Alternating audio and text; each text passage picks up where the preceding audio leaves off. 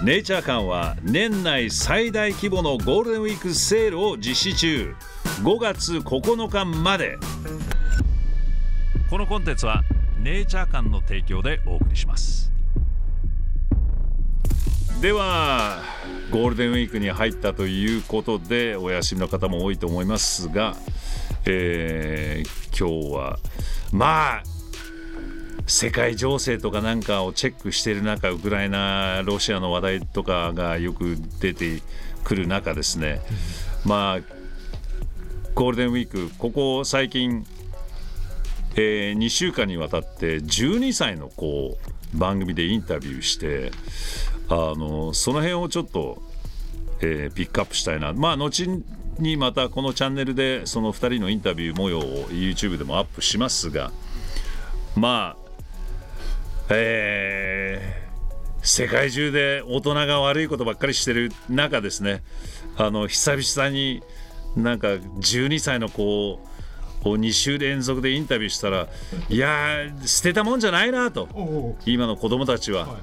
ね、あのよく昔は良かったとかさ、大人は言いますけどねね、今は SNS だ、Twitter だ、なんか Facebook だ、なんやらだって子供たちはそういうのばっかり見ててもうしょうもないみたいな、えー、話題もよく出る中でこの今回インタビューした2人はすごいなと思いましたけどね。まずはリー・レウォン君っていう、えー、12歳の子は自分で会社を設立して自分でなんか発明したカルタを、えー、紹介して、えー、いたんですけどまあ結局学校の教え方に納得いかず自分でもうやめてあの自分が気に入った勉強の仕方を、まあ、自分で考え出してそれを、まあ、ビジネスにして会社を立ち上げるみたいなことをやってまあとにかくすごいなこの子はっていう。まあだからあの先生イコールその大人の言うことに納得いかなくて自分なりの考えで自分なりの勉強の仕方をまあ全うして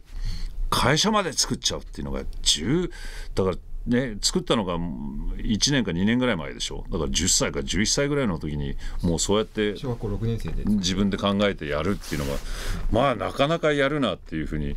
あの大人の私もなんか刺激を受けましたけどね。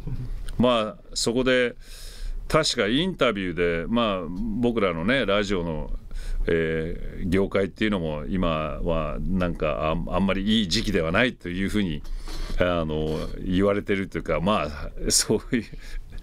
まあ忘れ去られるような業界で、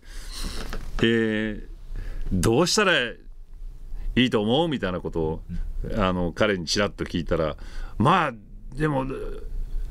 せっかくかっこいい声してんだからかっこいい番組をみたいな話をしてたじゃない、はい、そんな感じだったよね。はい、でふと帰りながら思ったのがあそっか。最初にラジオ DJ になった頃っていうのは要はあもうまあ周りのディレクターとかもあのプロデューサーからももう要はデーブはかっこいい声をしてるからかっこいい番組をやってくれみたいなとこでまあジングルに凝ったりとかそういろいろまあ番組をなるべくかっこよく作っていこうみたいなあのノリで始まったこのラジオの、えー、商売なんだけど最近そんなこと全く考えていなかったなみたいなあ確かにこのあの小学生っていうか中学生の子から言われてかっこいいことをやればいいんですよみたいな。あそっか。まあ全然忘れていたことだなみたいな。確かに今のラジオ聞いてるともうかっこ悪い連中ばっかり出てるからやっぱりその子供っていうかそういうティーンエイジャーから全くあの、えー、マークされない業界になっていってるっていうのはまあ聞いてて確かに僕らかっこ悪いことやってるから注目されていないのかなみたいなことをふっとあのリ・レオン君に、えー、ちょっとリマインドされたっていうかあ確かにもうあ昔やってたようないわかっこいいことをもう一回なんか追求するっていうところも必要なのかなっていうふうに思わされたという、あとはそのよよかちゃんっていう天才ドラマ、まあ YouTube でももう大話題になったので皆さんもご存知だと思いますがまあまさか彼女えー、北海道に住んでいるからなかなか呼ぶ機会がなかったですけど今回はたまたまタイミングよく、えー、東京でイベントがあるということで、えー、インタビューすることができましたけどまあでとにかく、まあ、生で一回彼女、まあ、YouTube ばっかりしか見ていなかったんですけど、まあ、ドラムをわざわざ僕らが借りて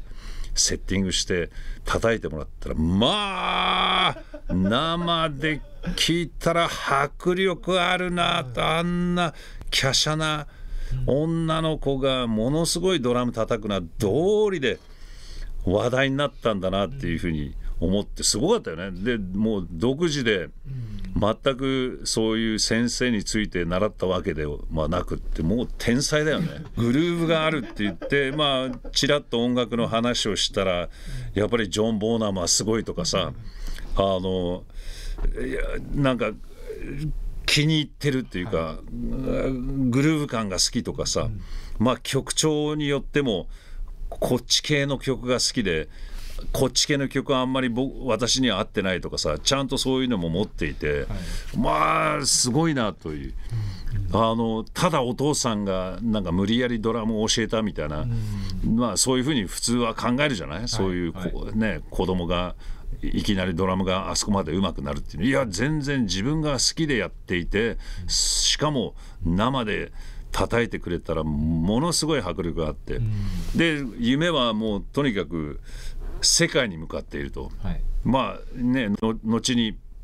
作曲もしてあの世界に流せるような曲を作っていきたいみたいなことでもう実際にもう家族4人でしたっけ？お父さんお母さん、はい、弟さん？4人でもうとにかくアメリカに移住してアメリカを拠点にいろいろ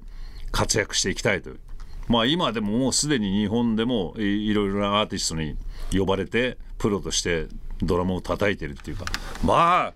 それは呼ぶだろうね。僕もミュージシャンだったら アーティストだったら呼ぶよね彼女ね。うまいもんね、12歳なのに。いい音叩いてたなみたいなところがあったので。まあとにかくその夢を持ってもうまずはアメリカに行って世界に自分の音楽を広めたいみたいな。まあ、大きな夢ですよね。北海道の小さな町からやってきた女の子がそうやって夢を持って世界に羽ばたくみたいな。まあだから大人の世界はビザとかの関係があってなかなかねまあ学校留学とかで行くことはできるけどそうなってしまうと家族はいけないと。だから12歳の彼女としてはマネージメントまあ仕事ね車も運転できないからもうとにかく家族全員であの移住しないと商売にならないっていう話もしていたのでまあでもぜひともあの頑張ってなんとかビザとか取るのは難しいと思うんだけどなんとかなるでしょう。彼女のそのあの思う力っていうのが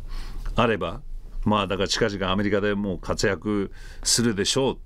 このリ・レオン君も会社を大きくしてだからあの大人が言うようななんか勉強の仕方とは全く違う子どもの目線からのなんかあのその勉強の仕方だからその話を聞いてたら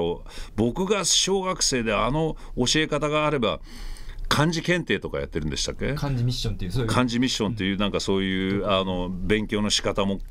聞いてたらあそれ面白そうだなって。自分もそれで改めて漢字勉強しようかなと思うぐらいないやあのものすごい発想を持ってるレオン君、まあ、この2人をあのインタビューしてまあなんだかんだいろいろね世の中コロナだのウクライナ、えー、ロシア戦争だのまあね嫌なことばっかりあとはなんか北海道の方でえー、船が沈んでしまったみたいな、はいはい、えー、もうとにかく嫌な事故嫌な話ばっかりの中大人が起こしてる、えー、嫌な中ですねこの、えー、2人をインタビューしてなかなか子供は捨てたもんじゃないなっていうまあだから人間っていうのはね、まあ、何万年も生きてるわけじゃないですか、はい、いろいろと、はい、えー、起きる中。でもこういう子たちが次の世代を引っ張っていくんだなっていうふうにつくづく感心しました。えー、次回あの YouTube でインタビューが上がった時に、えー、ぜひとも皆さんチェックしてください。この2人は大注目ですね。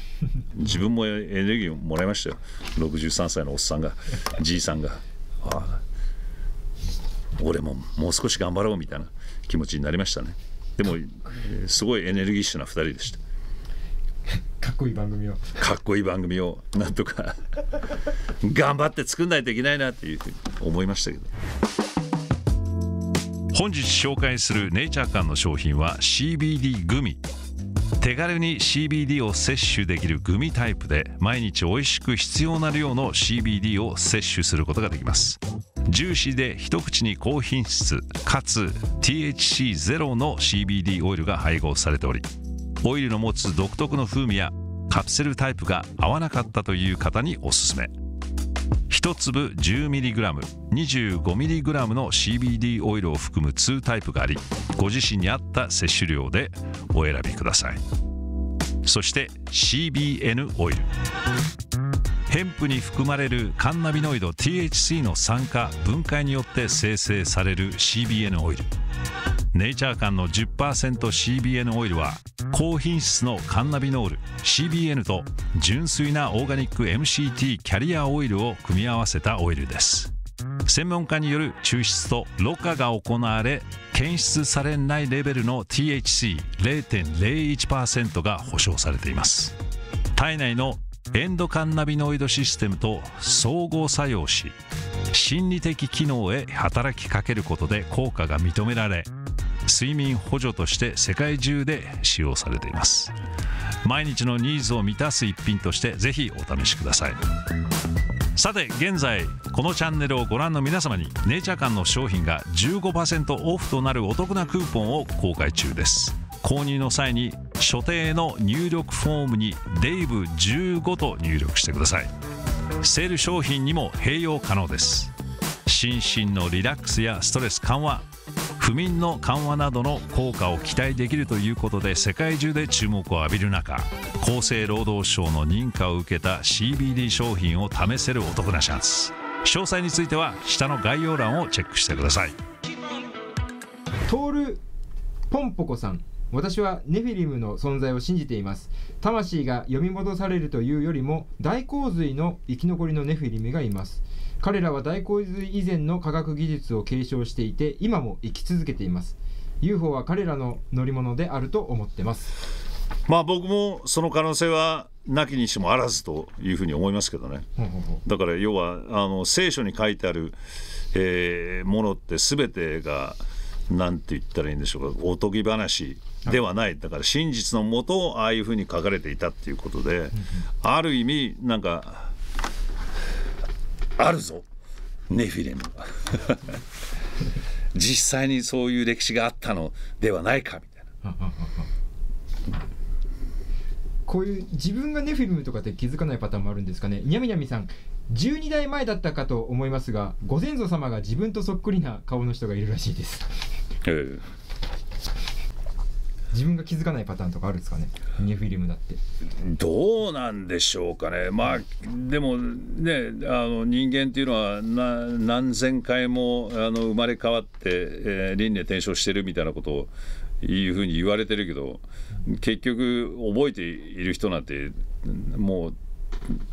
少ししかいないので、その可能性もあるんじゃないですか。ただそのネフィリムの話で言うと基本的に要は巨人ですからね。だからどうなんだろう。よっぽどだって3メーターとかさ5メーターとかそういう話だからなかなか3メーターとか5メーターの人間なんて今見ないじゃん。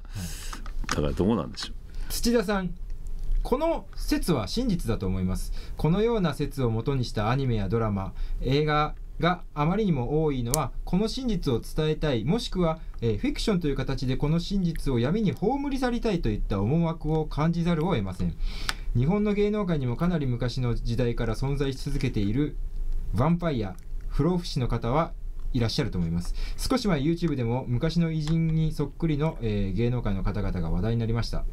こういう方々はある時を境に表舞台から一切の姿を消し時が経ち人々の記憶から消えた頃にまた有名人や著名人となって活動を再開するのでしょう。闇の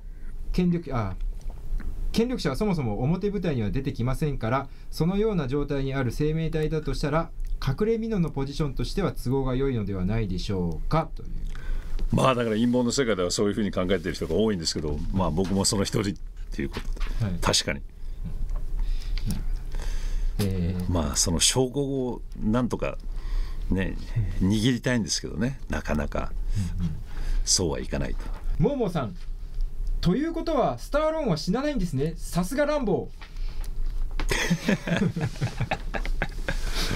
そうですよ。スタローンもプレスリーも死なないんですよ。あれもそうでしょうね。シュワちゃんもーシュワちゃんも。あの辺あの辺はもう不老不死ですよ。絶対死なない金魚金魚さん巨人歴史の授業で習ったことはないですけども以前お会いした方が最近ブログで自分の前世で巨人だったことがあると書かれていました。ええ。その方生まれた時から天使や神様がそばにいて一緒に遊んでいってもらったそうですほほうこれまであった能力者では群を抜いて差がありすぎて何も言わなくても前世も過去も、えー演者も思考も全て知られ他にもいろいろ面白い体験したけど言えない。これをぜひ。言ってください、教えてくださいって感じですね、ええ教えてください。AZY さん、えー予想外の近道さんの登場嬉しかったです独自の尺度で解解説されるのでコメントを見ていると疑われる方もいらっしゃいますが私は近道さんの活動を見ていて誠実な方だと感じました。実際これだけのスタッフの方の、えー鑑定も全て対応されてました。とっさの会対応も、えーされてましたしすごいと思うのは YouTube のアトラスラジオこれたビンタロウさんですね。うん。のライブでヒーリングのエネルギーを流すのですがこれも一見怪しいです、えー手のひらにツタンカーメンの目のようなものが浮かび上がってくるのが動画を通していても分かるのですごいです。でも信じるも信じないもあなた次第で良いんだと思います。まあなかなかね、ああいうヒーラーの方っていうのは、はいあのいろいろ当然疑われたりもするわけなので何とも言えませんけど、まあでもあった感じはとてもいいバイブレーションを持った人っていうかそんなネガティブな、えーバイブレーションは全く感じなかったですけどね。もうほ本当にうん根本的になんかいい感じの人うん。ではありました。ただまあ足の方はそこまで徐々にあの回復していくみたいなことを言われたんですけどまああんまり大きくは変わってないですけどまあでも今日はなんとか無事 朝久しぶりに18ホールのゴルフもできたということで多少は多少は微妙ですけどこういうものって分かんないですよね。まあ本当にまあ僕個人的にはもうもうぜひ直してほしいというか治ってほしいというか少しでもまた良くなれば、えーどこでどこでしたっけ？四国まで僕行きますよ。また治療に。だからちょっとでも治ってほしいなというふうに考えていますけど。トゥクトゥク551さんかな、えー近道さんは常々あくあくまでも個人的な見解で判断するのは個人個人の自由ですとおっしゃっていると。でその誠実さと謙虚さそして、えー大変失礼ですけどもエンターテインメント向きではないそのお人柄に逆に惹かれますと。話題を提供してあそれは分かります。のた確かにはい。あんまりな慣れていないっていうのがまたちょっとし信用できるよね、あまりにもメディアに慣れててさ、あのスラスラとなんかつけてやるっていう人は怪しいよね、だからそういうところは全く近道さんなかったので、よかったと。同じ、ええう。ん同じ意見ですね。わざわざこれに出るために来てくれた、はい。なんか来てくれたっていうのも嬉しいし。はい。えー、エミさん2週間前にアメリカから近道さんに会いに徳島を訪問しました。アメリカに戻るや否や、えー、15K って1万5000かな？10 150ドルってこと？15K は1000だから。あの1万5000 1万5000か。の、えー臨時収入とたくさんの仕事の依頼が舞い込んできました。この場を借りて近道さんもありがとうございました1万5000 15万ぐらいの収入ってこと？15ね15,000 dollars と仕事が入ってきた。まあ15,000でしょ？だから150万ですよ。はいすごいじゃないですか。ね。行きますか。来た甲斐あった。徳島行きますかはい。以上ですか、ではまた次回。このポッドキャストは YouTube デイブフロムチャンネルと連動しています。デイブの気になったニュースの他にも都市伝説やスピリチュアル時にはデンジャラスな話題など様々なトピックを扱っております。そちらもぜひフォローしてくださいね。それではまたね